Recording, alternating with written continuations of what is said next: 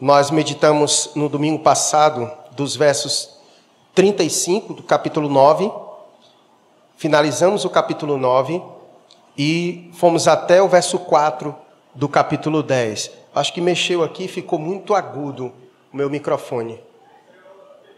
Isso aqui é o feminino, né? Desculpa aí.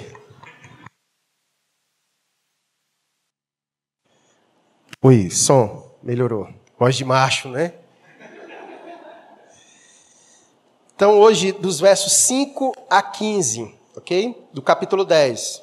Nós concluímos o capítulo 9, dos versos 35, e já emendamos no capítulo 10 até o verso 4 no domingo passado. Nós fizemos essa junção, juntando o final do capítulo 9. Obrigado, meu irmão, tá sentindo falta de você.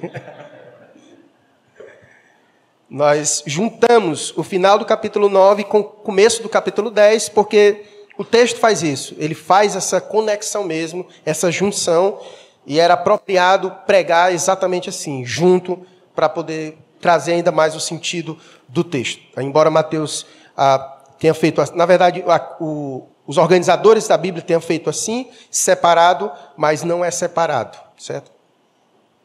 Então, nos versos 5 a 15, será o texto da nossa meditação desta noite. Podemos ler? Diz assim a palavra de Deus: A estes doze enviou Jesus, dando-lhes as seguintes instruções: Não tomeis rumos aos gentios, nem entreis em cidade de samaritanos, mas, de preferência, procurai as ovelhas perdidas da casa de Israel.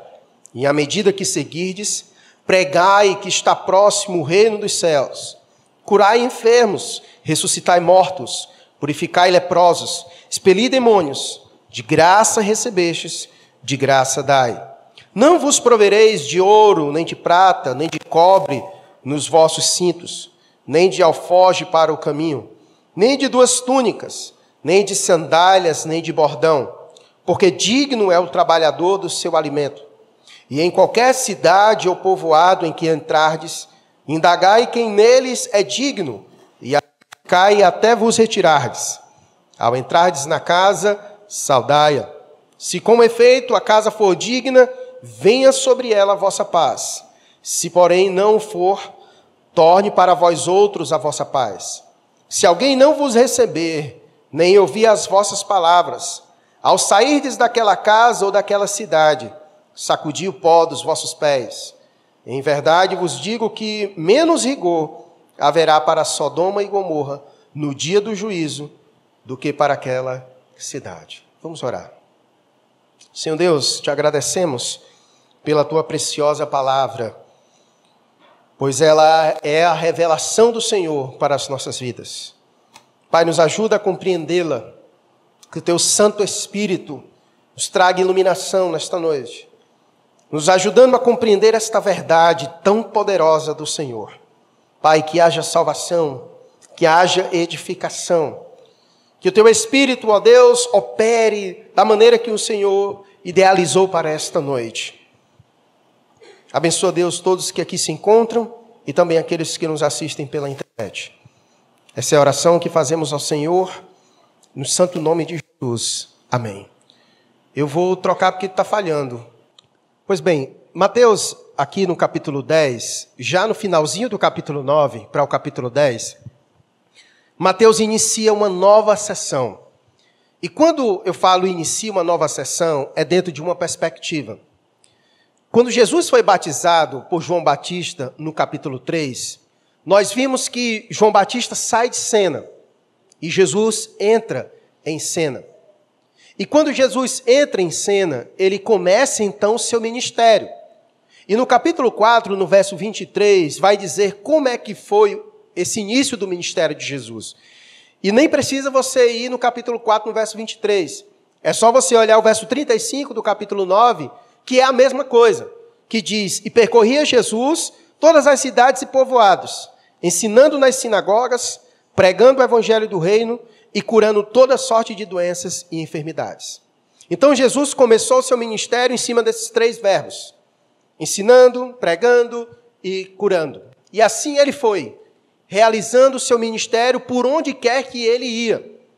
E quanto mais Jesus percorria as cidades, também aumentava cada vez mais o número de discípulos. E ia fluindo, e nós fomos vendo isso através das narrativas, de tal maneira que às vezes Jesus tinha que dizer para outras pessoas que não dissesse que foi ele que tinha realizado tal coisa, porque quando alguém falava, a fama de Jesus aumentava ainda mais, e havia momentos em que ele não conseguia nem sair de casa, a casa ficava, se ele parasse lá, uma multidão afluía e não tinha para onde correr. De tanta gente era a procura de Jesus. E quando chega no final do capítulo 9, Jesus quer que seus discípulos percebam isso. Jesus deseja que os seus discípulos percebam que a seara é grande, que há muita gente necessitada. Porque uma das coisas que Jesus percebeu ao percorrer as cidades é que as pessoas estavam ah, como ovelhas sem pastor, aflitas e exaustas. E Jesus se compadeceu delas por causa da situação em que elas se encontravam. E Jesus queria que os seus discípulos percebessem isso, porque agora Jesus não iria mais operar sozinho. Até o presente momento, a narrativa é só Jesus realizando as coisas. Mas a partir de agora, Jesus faz questão de incluir os seus discípulos nesse trabalho, nessa seara, porque a seara é grande. Inclusive, Jesus pede a eles para rogarem ao Pai que mande mais trabalhadores para a sua seara, porque poucos são os trabalhadores e grande era a seara. Então, essa sessão ela começa com Jesus chamando os seus discípulos. E aqui nós fizemos a aplicação de que eles chamaram os discípulos e chama nós também, porque nós somos os discípulos de Jesus, a participar nesta seara. Mas dentro daquele grupo, do grupo maior de discípulos, porque todos somos, há também aquele grupo específico, onde Jesus deu uma certa missão específica, que são os doze dentro do grupo maior de discípulos, Jesus escolheu doze para ser aqueles mais chegados, os apóstolos. Inclusive, nós vimos que não há mais apóstolos em nossos dias e vimos o porquê que não há mais apóstolos em nossos dias. Se você tiver dúvida no que diz respeito a isso, vai lá no canal da nossa igreja, assista a pregação para que você possa aprender o porquê que não há mais apóstolos em nossos dias. Contudo, eu quero hoje aprender com vocês as instruções que Jesus deu para os discípulos, para os doze, mas que não somente foi para eles, mas que serve para nós também, como discípulos, porque afinal a missão foi dada para nós também, embora tenha dado para eles de uma maneira específica, mas também foi dado para nós no sentido geral. E há alguns elementos que nós podemos aprender com a instrução que Deus deu especificamente para os doze, que serve também para nós, para o cumprimento da nossa missão, como trabalhadores na seara do Senhor. Vejamos então as instruções que Jesus vai dar para eles, do verso 5 ao versículo 15 e as suas implicações. A primeira delas está no versículo 5 e 6, que diz: A estes doze enviou Jesus, dando-lhe as seguintes instruções. Então perceba a primeira lição que nós aprendemos. Nós aprendemos nessa manhã, na nossa escola bíblica dominical, nós falamos sobre culto. Falamos sobre os princípios regula eh, regulamentadores do culto. Deus deseja que o seu povo cultue, mas Deus deseja que nós o façamos da maneira que ele nos instrui. Não é de qualquer forma, de qualquer maneira que se cultua a Deus, mas há maneiras e formas do próprio Deus estabeleceu assim, tanto no Antigo Testamento quanto no Novo Testamento. Então, Deus chamou os doze. O Senhor chamou os doze para servir na seara. Mas de que maneira eu vou servir? Não é de qualquer maneira. Ele dá instrução. Então, o versículo 5, quando diz: A estes doze enviou Jesus, dando-lhe as seguintes instruções. O Senhor chamou eles para a seara mas ele deu instrução. É assim que vocês devem fazer. Portanto, o nosso serviço a Deus, ele precisa estar debaixo das instruções do Senhor. Aquele que nos chama para servir, para o servi-lo, é o mesmo que também nos dá as instruções de como devemos fazer isso. Tá? Como inclusive nós falamos disso nesta manhã. As coisas de Deus sempre há ordem e decência. É o que Paulo escreve à igreja de Corinto. A igreja altamente atrapalhada, e Paulo escreve para aquela igreja para exatamente estabelecer princípios de ordem e decência. Porque há regulamentações no serviço, no culto e na adoração a Deus. Então, no versículo 5 começa exatamente isso. Jesus chamando os doze e dando instruções. Eu chamei vocês para que vocês possam ir, mas vocês vão, vão de acordo com as minhas instruções. E as instruções, então, que o Senhor vai dar para eles é: Não tomeis rumo aos gentios, nem entreis em cidade de samaritanos, mas de preferência procurai as ovelhas perdidas da casa de Israel. Aparentemente, parece que o Senhor está fazendo uma acepção de pessoas. O Senhor está restringindo os apóstolos a um grupo específico de pessoas. Jesus está dizendo: vocês não devem ir para tal canto, mas vocês devem ir para tal lugar. Então ele está exatamente fazendo isso. Ele está direcionando nesse momento a ida dos apóstolos a determinados tipos de pessoa. E aí você então pode dizer, então quer dizer que só é para a gente pregar para judeu, então não é para a gente pregar para ninguém? Eu não estou entendendo, pastor. Você vai entender. Não há nenhuma contradição acerca do que Jesus já vinha dizendo. Nós precisamos entender apenas nesse momento a instrução específica que Jesus está dando e por que, que ele deu neste momento essa instrução específica para os doze. Se você der uma olhadinha um pouquinho antes, no capítulo 8, quando nós vimos aquele momento em que Jesus ele cura o criado do centurião, no versículo 11, no capítulo 8, no versículo 11, ele diz a seguinte coisa: Digo-vos que muitos virão do Oriente e do Ocidente e tomarão lugares à mesa com Abraão, Isaac e Jacó no reino dos céus. Jesus já estava dizendo o que, que estava para acontecer. Que o reino de Deus seria abraçado não somente pelos judeus, mas que muitos viriam do Oriente e do Ocidente e que muitos tomariam lugares à mesa com Abraão, Isaac e a Jacó. Na verdade, o Cristo veio não somente para os judeus, Cristo veio para a salvação de todo aquele que nele crê. Contudo, nesse presente momento, Jesus está comissionando os doze especificamente naquele início para os judeus. E isso faz sentido, porque a missão de Jesus Cristo e a missão dos apóstolos era que por meio do evangelho o mundo inteiro fosse alcançado, mas esse projeto de salvação ele deveria começar primeiro pelos judeus. Ele deveria começar primeiro pelo seu povo, porque Cristo era um judeu. Então, primeiro Cristo vem para o seu povo. E depois que o seu povo fosse alcançado, então ele iria espalhar esse evangelho. Tanto é que no começo dos evangelhos você percebe essa centralidade ali naquela região, no povo judeu. E depois o próprio Cristo, ele vai ampliando esse seu ministério. Por exemplo, se nós vemos aqui no final do próprio evangelho de Mateus, no capítulo 28, verso 19, Coloca para nós aí, no finalzinho, é o último capítulo de Mateus. Olha o que é que Jesus vai dizer. O próprio Cristo que acabou de dizer isso, no final do Evangelho de Mateus. E portanto, fazer discípulos de todas as nações. Ora, ele está dando uma ordem, ele deu essa ordem. Vocês vão ter que ir agora e fazer discípulos de todas as nações, por todo o mundo. Mas naquele momento, era o momento de primeiro alcançar os israelitas era o primeiro alcançar os judeus, alcançar o seu povo, e depois, posteriormente a isso, ele iria levar o evangelho mais adiante. Paulo, inclusive, tinha muita noção sobre isso. E olhe que Paulo é chamado de o apóstolo dos gentios. Mas Paulo tinha esse entendimento. Olha o que, é que diz Paulo em Romanos, capítulo 1, versículo 16.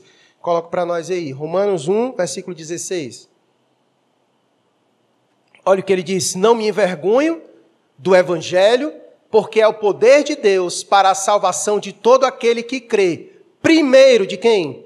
Do judeu e também do grego. Então, Paulo tinha esse entendimento, que o evangelho veio primeiro para os judeus e depois ele foi sendo levado até os confins da terra. Em Atos capítulo de número 1, versículo 8, coloca aí para nós também. Atos capítulo 1, versículo 8, que é aquele momento em que o Espírito Santo desce sobre a igreja para que ela possa cumprir a sua missão. Olha o que, que diz o texto. Mas recebereis poder ao descer sobre vós o Espírito Santo e sereis minhas testemunhas. Aí começa, primeiro em Jerusalém, Judéia, Samaria e até os confins da terra. Então você percebe que ele vai do micro para o macro.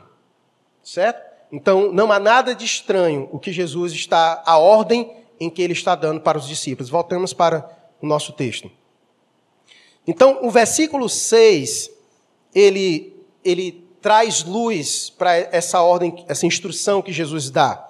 Quando ele diz, mas de preferência. Então tem uma preferência, tem uma primazia, o primeiro. Então, naquele momento, o alvo específico daquele momento seria os judeus. Vocês vão sair por aí, mas vocês vão dar preferência a, aos israelitas, ao povo de Deus. Deem preferência a eles no, no cumprimento da missão. Exatamente por essas razões que eu acabei de apresentar ao Senhor. Então, nesse primeiro momento, a ordem de Jesus é essa. Vocês, as instruções são essas. Vocês vão seguir e vocês vão dar preferência a procurar as ovelhas perdidas da casa de Israel. E nós bem sabemos o que foi que aconteceu. Né? Eles foram a casa perdida de Israel, mas a casa perdida de Israel não recebeu essa palavra. Como disse João, capítulo 1, versículo 12, coloca para nós aí, João 1, versículo 12. Fica aberto aí que eu vou ler bastante hoje. Viu? Então ele vai dizer: Mas a todos quanto receberam, deu-lhes o poder de serem feitos filhos de Deus, a saber os que creem no seu nome. O versículo 11, versículo 11 onde ele diz: Ele veio para o que era seu, e os seus não o receberam. Certo? Então, primeiro veio para eles, eles não receberam, e ele vai abrindo, e a todos quanto receberam, fez esse processo, ok? Então, as instruções primárias é isso, de que eles deveriam seguir, que eles deveriam ir, foram comissionados para ir, mas eles deveriam dar preferência, naquele momento, às ovelhas perdidas da casa de Israel. E o versículo 7, então, ele vai dizer o que, que eles deveriam fazer. Quando eles saíssem, o que é que eles deveriam fazer? Versículo 7 vai dizer: E à medida que seguirdes, pregai que está próximo o reino dos céus. Então era isso que eles deveriam fazer a priori, isso era a máxima da missão deles. Vocês vão Estou chamando vocês, vocês devem ir, e o que vocês devem fazer ao ir é exatamente isso: pregar o Evangelho, pregar dizendo que está próximo o reino dos céus. Pregar que está, está próximo o reino dos céus. Meus queridos irmãos, a pregação é o meio pelo qual Deus escolheu para salvar as pessoas. A pregação é o meio pelo qual Deus escolheu salvar o homem perdido. Eles não deveriam fazer outra coisa que ocupasse primazia a não ser a pregação. É por isso que nós sempre temos dito aqui que a pregação ela deve ocupar o lugar de primazia no culto. Porque é por meio da pregação que Deus salva o homem. Olha o que, que disse Paulo em 1 Coríntios, capítulo 1, versículo 21 a 24. 1 Coríntios, capítulo 1, versículo 21 a 24. Acompanhe comigo aqui na tela. Olha o que Paulo disse. Visto como, na sabedoria de Deus, o mundo não o conheceu por sua própria sabedoria, aprove a Deus salvar os que creem pela loucura da pregação porque tanto os judeus pedem sinais como os gregos buscam sabedoria. Pode passar até o 24. Mas nós pregamos a Cristo crucificado, escândalo para os judeus, loucura para os gentios. 24. Mas para os que foram chamados, tanto judeus como gregos, pregamos a Cristo, poder de Deus e sabedoria de Deus. Então, aprove Deus salvar o mundo por meio da pregação, que para o mundo é loucura e é escândalo para os judeus, mas para os que creem é o poder de Deus para a salvação. Portanto, não tinha outra coisa para eles fazerem a não ser pregar. Pregação, ela deve ocupar, meus irmãos, um lugar de primazia, de primazia no culto. Infelizmente, em muitos lugares, a pregação ocupa cada vez mais um lugar pequeno no culto. Se canta muito, e não é ruim cantar, é bom cantar, mas às vezes são dez louvores, são 50 testemunhos, são dez apresentações de teatro e cinco minutos para a exposição da palavra. Não é assim muitas vezes? Pregação da palavra. A pregação, ela deve ocupar um lugar central, porque aprove a Deus salvar, alcançar os perdidos. Deus disse: vocês devem ir alcançar os perdidos da casa de Israel. E quando vocês estiverem indo, indo atrás de alcançar os perdidos da casa de Israel, quando vocês encontrarem, vocês vão fazer o quê? Pregar. Vocês vão pregar. Pregar dizendo o quê? que está próximo o reino dos céus. Aqui ele ocultou aquela parte que nós já sabemos do que vem acompanhado, porque está subentendido no texto quando diz: pregai que está próximo o reino dos céus. Esse pregai que está a, próximo o reino dos céus sempre vem acompanhado de quê? Arrependei-vos. Arrependei-vos, porque está próximo o reino dos céus. Então você percebe que Jesus está dando agora a instrução para os discípulos. E Jesus não está dando uma instrução nova. Jesus não está dando uma instrução nova. Os apóstolos não receberam uma instrução nova. A mensagem que vocês devem pregar não é uma mensagem que deve sair da sua cabeça, não. A mensagem que você deve pregar não é uma mensagem que você acha que seja melhor aos seus ouvintes, não. A mensagem que você deve pregar aos perdidos é a que eu disser. E a mensagem mais importante que eles precisam ouvir é arrependei-vos, porque está próximo o reino dos céus. Não compete a nós mudarmos a mensagem, porque se nós mudarmos a mensagem, mudaremos os resultados. Se mudarmos o conteúdo da mensagem, mudaremos necessariamente os resultados. Porque só há conversão quando a palavra de Deus é pregada fielmente. Fielmente. Jesus está dando a missão, está dizendo o que, que eles devem fazer, pregar, e o que, que eles devem dizer na pregação. A pregação ela precisa estar precisa estar contida nela essa informação. Arrependei-vos, porque está próximo o reino dos céus. Assim foi a mensagem de João Batista, assim foi a mensagem de Jesus, Assim é a mensagem dos apóstolos e assim deve ser a mensagem da igreja, porque a igreja está fundamentada nas doutrinas dos apóstolos. Os apóstolos foram aqueles, como nós vimos no domingo passado, que lançaram os fundamentos e o alicerce da igreja. Então, qual é a doutrina da igreja? É a doutrina dos apóstolos, que receberam de Cristo Jesus. Portanto, a igreja tem o papel de pregar. E não é pregar qualquer coisa, mas é pregar a mensagem principal. E qual é a mensagem principal?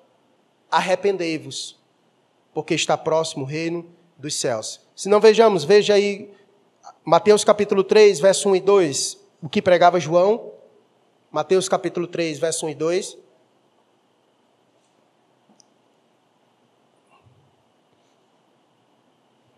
Mateus capítulo 3, verso 1 e 2. Naqueles dias apareceu João Batista pregando no deserto da Judéia.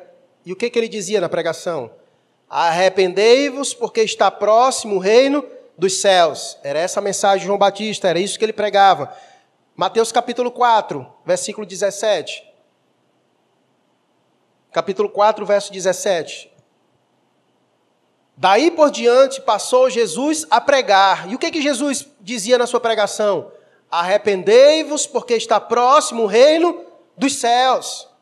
E agora ele passa a bola para os apóstolos, discípulos e disse: pregai, pregai o quê? Arrependei-vos, porque está próximo o reino dos céus. E a igreja é chamada a dar continuidade a essa mensagem. Ela deve dizer o quê? Arrependei-vos, porque está próximo o reino dos céus. E por que, que as pessoas devem se arrepender? Devemos lembrar do texto que eu acabei de, que eu li no começo do culto, Atos capítulo 17, versículo 30 e 31. É por isso que devemos, os, os homens precisam se arrepender. Atos 17, verso 30 e 31, que foi o texto que eu li no começo do culto. Atos 17, verso 30 e 31. Ele diz: Ora, não levou Deus em conta os tempos da ignorância? Agora, porém, notifica aos homens que todos, em toda parte, façam o quê? Por que, que deve se arrepender? Porque estabeleceu um dia em que há de julgar o mundo com justiça, por meio de um varão. Quem é esse varão? Jesus. É por isso que as pessoas têm que se arrepender, porque Deus estabeleceu um dia que há de julgar o mundo. E esse julgamento vai ser com base exatamente nisso. Quem se arrependeu e quem não se arrependeu. Quem se arrependeu e quem não se arrependeu julgamento de Deus vai estar com base nisso. Daqueles que ouviram a mensagem se arrependeram. Por isso a importância de pregar exatamente isso. Essa é a mensagem mais importante para a humanidade ouvir. A mensagem mais importante não é que produziram vacinas. É importante, é, mas essa não é a mais importante. A mensagem mais importante é que eles devem se arrepender. Porque eles podem ter tomado 5, 10, 50 vacinas, mas se não tiver sido lavado pelo sangue do Cordeiro, sofrerão o dia do juízo. E não tem laboratório que dê jeito. Só o sangue de Jesus é capaz de livrar o homem do dia do julgamento. Por isso que a mensagem central é esta: arrependei-vos porque está próximo o reino dos céus. E a prova de que o reino está próximo é o que ele vai dizer no versículo 8. A autoridade que ele deu aos apóstolos é como se fosse uma apenas credenciais. Curar enfermos, ressuscitar mortos, purificar leprosos, expelir demônios. Esse tipo de coisas que Deus deu autoridade para os apóstolos realizarem, tinha um fundamento. Esse fundamento era, como nós já vimos em outros momentos, serviam de credenciais. A chegada do reino, ela vai ser marcada exatamente pelo o poder máximo da pessoa de Jesus Cristo em suas manifestações, onde não haverá doença, onde não haverá morte, onde não haverá mais o domínio do maligno. Então, quando nós vemos essas coisas acontecendo, o maligno sendo expulso, as pessoas sendo curadas, os mortos vivendo, é porque o reino está chegando. O reino está chegando. Quanto mais ele chega, mais essas coisas acontecem. Porque no reino, essas coisas terão uma ênfase muito grande. Ninguém há de morrer, ninguém há de ficar doente não há espaço para o maligno. Então, quanto mais essas coisas acontecem, mais fica evidente de que o reino está próximo. Lembremos que Cristo é o rei, é o rei, como nós já vimos, como Mateus bem apresentou as credenciais do rei. E ele, ele inaugura o seu reino. E quanto mais passa, mais se aproxima o dia em que esse reino será instaurado aqui na terra de forma completa.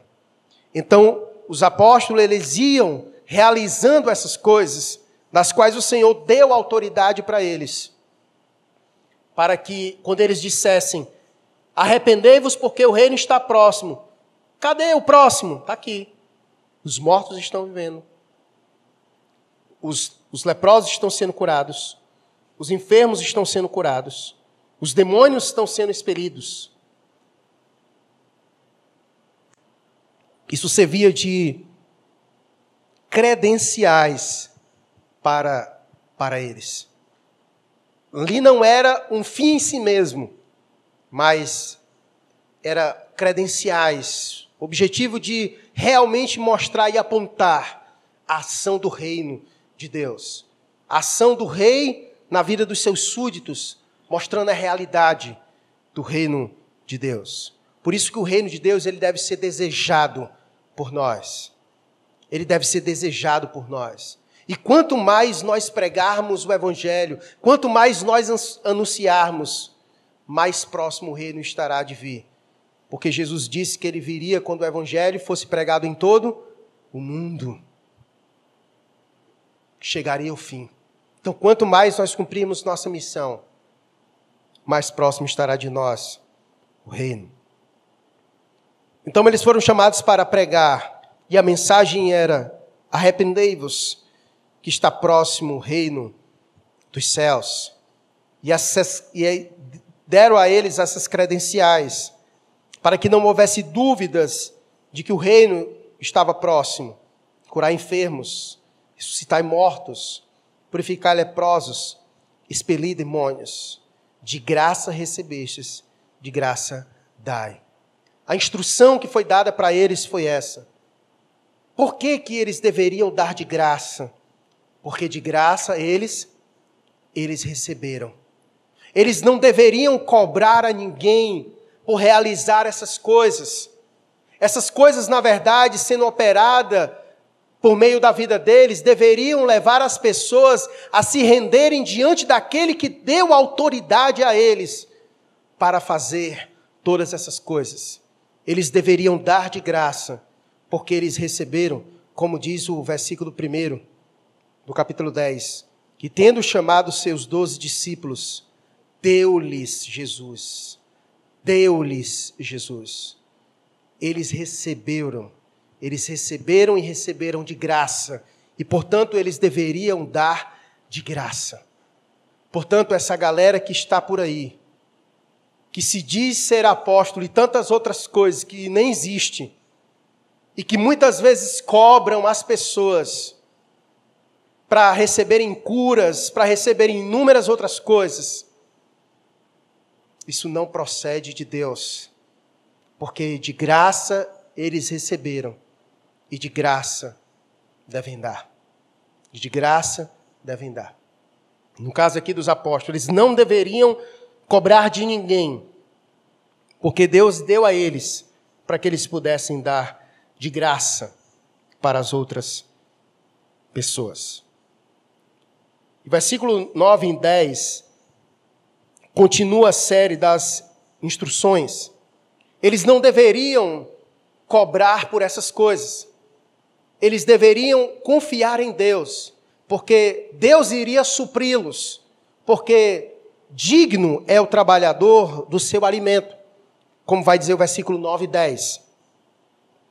Não vos provereis de ouro, nem de prata, nem de cobre nos vossos cintos, nem de alfoge para o caminho, nem de duas túnicas, nem de sandálias, nem de bordão. Por quê? Porque digno é o trabalhador do seu alimento. A ideia é que vocês, eles não deveriam cobrar nada por aquilo que eles iriam dar para as outras pessoas. Mas ao mesmo tempo em que eles não iriam cobrar, eles eram dignos de viver daquilo que eles estavam fazendo eles não tinham autoridade para cobrar, e pastor nenhum tem autoridade, líder nenhum tem autoridade para cobrar, mas ao mesmo tempo ele é digno de viver daquilo a qual ele está fazendo. Há uma diferença muito grande de se cobrar para fazer alguma coisa e de ser declarado digno de viver por meio daquilo que se faz. A diferença é que você vai estipular o valor por aquilo que você vai cobrar, por aquilo que você vai dar. E muitas vezes acontece assim, né? Quanto maior é a oferta, maior é a cura, né? Quanto maior for a sua fé, que a fé é aqui, maior é a operação de milagre em sua vida. Mas não funciona desse jeito. Nós não temos autoridade para fazer isso. O ministro do evangelho, ele é digno de viver do evangelho. Agora, não, ele não tem as credenciais para se aproveitar do evangelho. Como vai dizer Paulo em 1 Coríntios, capítulo 9, versículo 13 e 14. Coloca para nós aí, Pedro Lucas, por gentileza.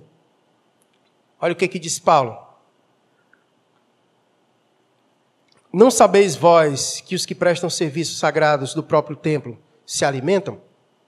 E quem serve ao altar, do altar tira o seu sustento? Assim ordenou também o Senhor aos que pregam o evangelho, que vivam do evangelho. Deus ordenou. É ordem de Deus que eles vivam do evangelho. Coloca para nós aí o texto de 1 Timóteo, capítulo 5, verso 17 e 18. Lembrando que Timóteo era pastor, e Paulo escreve para Timóteo. E Paulo diz: que devem ser considerados merecedores de dobrados honorários os presbíteros que presidem bem, com especialidade os que se afadigam na palavra e no ensino. Versículo 18. Pois a Escritura declara: não amodasses o boi quando pisa o trigo. E ainda, o trabalhador é digno do seu salário. Não há dúvidas de que o obreiro, o pastor, aquele que está à frente, que tem como ministério de pregar a palavra de Deus, ele é digno de viver do Evangelho. Contudo, há uma diferença entre viver do Evangelho e explorar as pessoas por meio do Evangelho. Explorar as pessoas por meio do Evangelho. Que é o que nós encontramos no mundo afora. Pessoas que exploram as pessoas usando o nome do Evangelho para amontoar para si tesouros e riquezas em nome do Evangelho. O ministro do Evangelho não foi chamado para isso. Ele foi chamado para dar de graça aquilo que ele recebeu. Contudo, ele é digno, uh, porque o trabalhador é digno do seu alimento. Ok? E ele continua com a instrução. Primeiro, ele já disse que eles deveriam seguir, pregar e eles deveriam, na pregação, dizer: arrependei-vos, porque está próximo o reino dos céus. Eles deveriam realizar aquilo que Deus deu autoridade para eles realizarem, como credenciais de que o reino está próximo, curando as pessoas, ressuscitando mortos, expelindo demônios. E eles deveriam seguir confiando de que Deus iria supri-los, porque o trabalhador é digno do seu alimento. Então eles deveriam seguir e dar de graça aquilo que eles receberam. E ele continua no versículo 11 as instruções. E quando chegarem em qualquer cidade ou povoado em que entrardes, indagai quem neles é digno, e aí ficai até vos retirardes. A pergunta é: como é que eles iriam identificar quem era digno e quem não era digno? A dignidade aqui apresentada por Jesus na instrução dada aos discípulos é digno aquele que acolhe exatamente o Evangelho e os seus emissários. Então, na cidade onde vocês chegarem e ali acolherem o Evangelho, na casa que você chegar e ali houver recepção para o Evangelho e para vocês que são os meus emissários, então ali há uma casa digna. Então ali há um povo digno e quando vocês encontrarem uma casa digna, quando vocês encontraram um povo digno, vocês fiquem ali um tempo. Essa seria a instrução. Versículo 12 ele diz: Ao entrardes na casa, você vai dizer a seguinte coisa: você vai saudar quando você entrar. E o que que tem nessa saudação? Mateus não apresenta, mas Lucas apresenta a saudação. Lucas capítulo 10, versículo 5 ele vai dizer o que, que deve ser dito quando eles entravam na casa. A instrução é essa: ao entrardes numa casa, dizei antes de tudo, paz seja nesta casa. Era essa saudação que eles deveriam dar ao entrar na casa. Paz seja nesta casa. E ele vai dizer no versículo 13: Se com efeito a casa for digna, ou seja, se as pessoas receberem o Evangelho e acolherem vocês, venha sobre ela a vossa paz. Se, porém, não for, torne para vós outros a vossa paz. Aqui já começa a, o quadro a, a ficar mais apertado. O Senhor dá uma missão para eles, onde eles devem ir, entrar nas cidades e nas casas. E nós já começamos a perceber que não receber a mensagem, não receber os emissários dessa mensagem, já começa a trazer consequências. A primeira consequência que nós vemos então é que aquela saudação de paz para aqueles que não recebem lhe será tirada. A ideia aqui é: você chega na casa, você diz, paz seja sobre essa casa. Mas se nessa casa não for digna, essa saudação, essa paz, ela vai voltar para vocês. De que maneira? Ela vai ser retirada daquela casa. Porque ela chega e ela é derramada sobre aquela casa. Paz seja nesta casa, mas se ela não for digna, ela então volta com você. Ela é retirada, a paz é retirada daquele lugar, porque aquele lugar foi considerado indigno. Não havia dignidade para que a paz pudesse permanecer naquele lugar. Então, essa é a primeira consequência de rejeitar a mensagem, de rejeitar os emissários, é a ausência da paz do Senhor. É a ausência da paz. Essa é a primeira consequência. Segunda, versículo 14.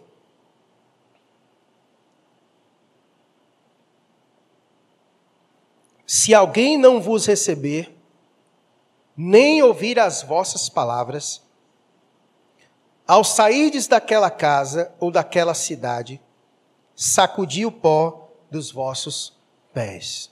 O que, que ele quis dizer com isso? Primeiro, não foi digno, a paz não fica. Segundo, chegou lá, não quis receber vocês, nem quis ouvir o que vocês tinham para dizer. Então, o que, vocês devem fazer? Sacudir o pó dos vossos pés. Pastor, e se eu não tiver pisado na lama, como é que faz? O que, que de fato isso significa? Isso significa um ato de protesto de juízo. É um ato de protesto de juízo. O sacudir o pó era exatamente isso. Uma condição de protesto e de juízo sobre aquele lugar. Mais ou menos como se fosse a ideia do lavar as mãos com você, né? Mas a ideia aqui mesmo, ela é mais profunda ainda porque ela não é uma ideia de passividade, que na ideia de lavar a mão não tem nada de passivo, né? Pilatos era muito culpado, mas a ideia mesmo é de proferir juízo. O ato de sacudir o pó é um ato de juízo sobre aquele lugar. E o ato de juízo sobre aquele lugar estava exatamente pelo fato deles não terem recebido e nem ouvido as vossas palavras. É muito importante nós pensarmos sobre isso. Há uma consequência muito grande em rejeitar a mensagem do Evangelho e os seus emissários. Olha o que, que disse o autor de Hebreus no capítulo 2, nos versos 1 e 4. Acompanhe aqui comigo na tela. O que, que diz o autor de Hebreus, capítulo 2, verso 1 e 4 sobre isso? Sobre não atentar para essa mensagem, para essas palavras. Olha o que ele diz. Por esta razão, importa que nos apeguemos com mais firmeza às verdades ouvidas, para que delas jamais nos desviemos. Se, pois, se tornou firme a palavra falada por meio de anjos, e toda transgressão ou desobediência recebeu o justo castigo, como escaparemos nós se negligenciarmos tão grande salvação, a qual, tendo sido anunciada inicialmente pelo Senhor, foi-nos depois confirmada pelos que a ouviram. Quem foi que confirmou Quem foi que ouviu essa mensagem? Exatamente os apóstolos. E eles reproduziram. E eles deram testemunho, juntamente com eles, por sinais, prodígios e vários milagres e por distribuições do Espírito Santo, segundo a sua vontade. A ideia é: como escaparemos nós se negligenciarmos isso que Deus tem proposto? Há consequências eternas de ouvir essas palavras e não atentar para essas palavras de não querer ouvir essas palavras, de não receber estas palavras. Há consequências seríssimas. Por isso, esse é o tipo de mensagem que você não deve ouvir e deve ir para casa e depois eu decido e depois eu resolvo isso. Um dos caráteres que diferencia a pregação é exatamente o seu caráter urgente. Pregação é diferente de discurso ao auditório. Um discurso ao auditório pode ser dito em qualquer outro momento, em qualquer outra circunstância. Mas pregação sempre tem caráter urgente, porque são coisas que não se deve deixar para depois. Porque quem de nós garante que vai acordar amanhã? Quem de nós aqui pode afirmar e garantir que abrirá os olhos amanhã? Nenhum de nós. Nenhum de nós pode garantir isso. Por isso, a urgência da pregação e de decidir à luz daquilo que se escuta e de se decidir em virtude daquilo que se escuta, o caráter da pregação. O caráter da pregação, ela tem essa necessidade de uma resposta imediata. Por isso que o texto é bem claro. Eles chegavam lá, ninguém queria ouvir. Quer não? Pá, bate os juízos sobre vocês. Não, amanhã a gente escuta. Bata aqui, juízo, não tem essa. Não tem esse negócio de que semana que vem eu bato a sandália, não. Quer ouvir, não? Peraí. Dá até para fazer medo, né? Ai, quer ouvir, não? Peraí. Não, não, vou ouvir. Aí vai. Certo. Qual os filhos da gente, né? Obedeça, vai obedecer não? Não, eu vou, eu vou. Ah, então. Caráter de urgência. Caráter de urgência. É o tipo de coisa que deve ter resposta imediata. Eles chegavam na casa. Se a casa não fosse digna, a paz não está lá, é retirada. O juízo é proferido sobre aquela casa e sobre aquele lugar a caráter de urgência e de juízo sobre aqueles que rejeitam a mensagem do Evangelho. Olha o que ele vai dizer no versículo 15 sobre isso. Em verdade, vos digo que menos rigor haverá para Sodoma e Gomorra no dia do juízo do que para aquela cidade. Irmãos, isso é pesadíssimo. Você conhece a história de Sodoma e Gomorra? Conhece. É difícil você encontrar nas escrituras história mais pesada do que essa, né?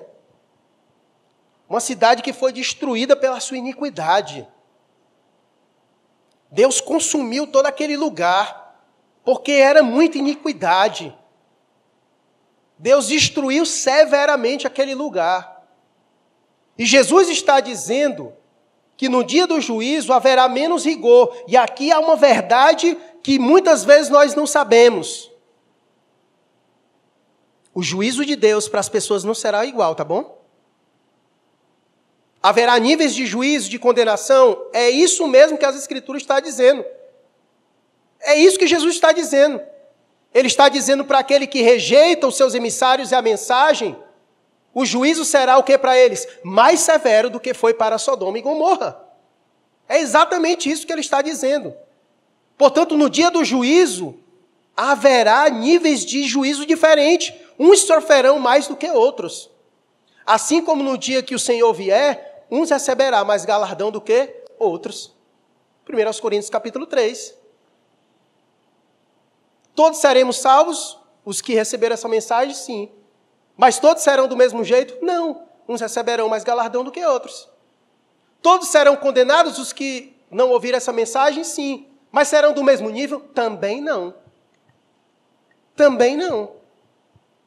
E como vai ser, pastor? Aí, meu amigo, eu não sei. Mas coisa boa não vai ser. Isso eu lhe garanto. Porque se o texto disse que haverá menos rigor para Sodoma e Gomorra, você acha que é coisa boa? Leia lá o que foi que Deus fez com Sodoma e Gomorra, e ele vai dizer que vai fazer coisa pior. Então ele já está dando aí já uma prévia daquilo que vem. Ele já está dando uma prévia daquilo que vem. Por isso, isso é o tipo de mensagem que deve ser levada muito a sério. Que deve ser levado muito a sério e que requer uma decisão de imediato, de imediato. Ouvir a pregação, rejeitar a pregação é sentenciar-se a si mesmo. Sabe por que, que é mais severo? Porque a Bíblia diz que todos já estão condenados. Todo ser humano já nasce condenado. Nascemos perdidos. O salário do pecado é a morte. Mas sabe por que, que se agrava ainda mais a coisa? É aquele que escuta e rejeita o que escuta. A pessoa se torna mais culpado ainda ela se torna mais culpado. Sabe por que, que Deus pesa a mão tão severamente sobre os seus filhos? Porque eles sabem da verdade, mas às vezes vivem uma mentira. E por isso que o juízo de Deus vai começar pela casa de quem? Pela casa de, de Deus. O juízo de Deus começa pela sua casa. Exatamente por isso. Porque nós sabemos e muitas vezes não vivemos à luz do que sabemos. Nos tornamos ainda mais culpados. Então a ideia aqui é essa. Eles se tornaram mais culpados porque tiveram o privilégio de ouvir e rejeitar o que ouviram. E se tornam então mais responsáveis.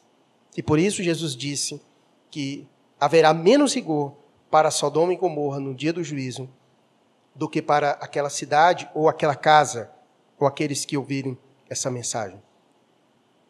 Atentar para a pregação, para aquilo que está sendo dito, é crucial para a salvação. Porque, como disse Paulo em Romanos capítulo 10, verso 17, a fé vem pelo ouvir de quê? Da palavra de Cristo, da pregação. Não dar ouvidos, não receber, é sentenciar-se a si mesmo. Porque a fé vem pelo ouvir da palavra de Deus. Por isso que eu falei que a pregação, ela deve ocupar o lugar central nisso. Exatamente por isso, pelo seu caráter salvífico e condenatório. Pelo seu caráter salvífico e condenatório. A palavra pregada, ela só vai gerar duas coisas: ou salvação ou condenação. Não tem uma terceira opção. Não existe terceira via. Ou é salvação ou é condenação. Por isso a, a pregação, ela tem um caráter de urgência e que se deve dar atenção, porque a fé para a salvação, ela vem por meio da pregação do evangelho. Olha o que que disse Jesus em João capítulo 3, verso 18. Ele disse: Quem nele crê não é julgado. O que não crê já está julgado. Porquanto não crê no nome do unigênito Filho de Deus. Bota o versículo 36. 36. Por isso, quem crê no Filho tem a vida eterna. O que todavia se mantém rebelde contra o Filho não verá vida, mas sobre ele permanece a ira de Deus. Essas são verdades que eu sei que são duras, mas nós precisamos lembrar a intenção de Jesus. Essas palavras duras, ela não têm a intenção de nos causar medo, simplesmente por nos causar medo. Todas as vezes que Jesus fala sobre juízo, sobre o inferno, que por sinal, Jesus fala muito mais sobre inferno do que céu, é para exatamente despertar os seus ouvintes dessa realidade. É para despertar os seus ouvintes dessa realidade, para eles atentarem para aquilo que Deus apresenta, para a realidade das coisas. Essa, essa é, a, é, é a, a finalidade de textos como esse, de apresentações como essa, para que as pessoas percebam a urgência, a gravidade da circunstância, da situação, o que Deus espera deles. Resumindo aqui tudo o que foi dito, eles foram chamados para pregar, para chamar o povo ao arrependimento. E aqueles que não se arrependem, eles estão sentenciados ao juízo de Deus. E como diz o texto, haverá menos rigor para Sodoma e Gomorra do que para esses no dia do juízo. Percebe a seriedade?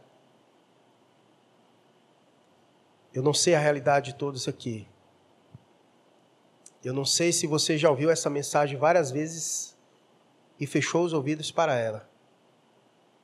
Hoje à noite, mais uma vez, ela veio até você. Vai querer que eu sacudo o pó?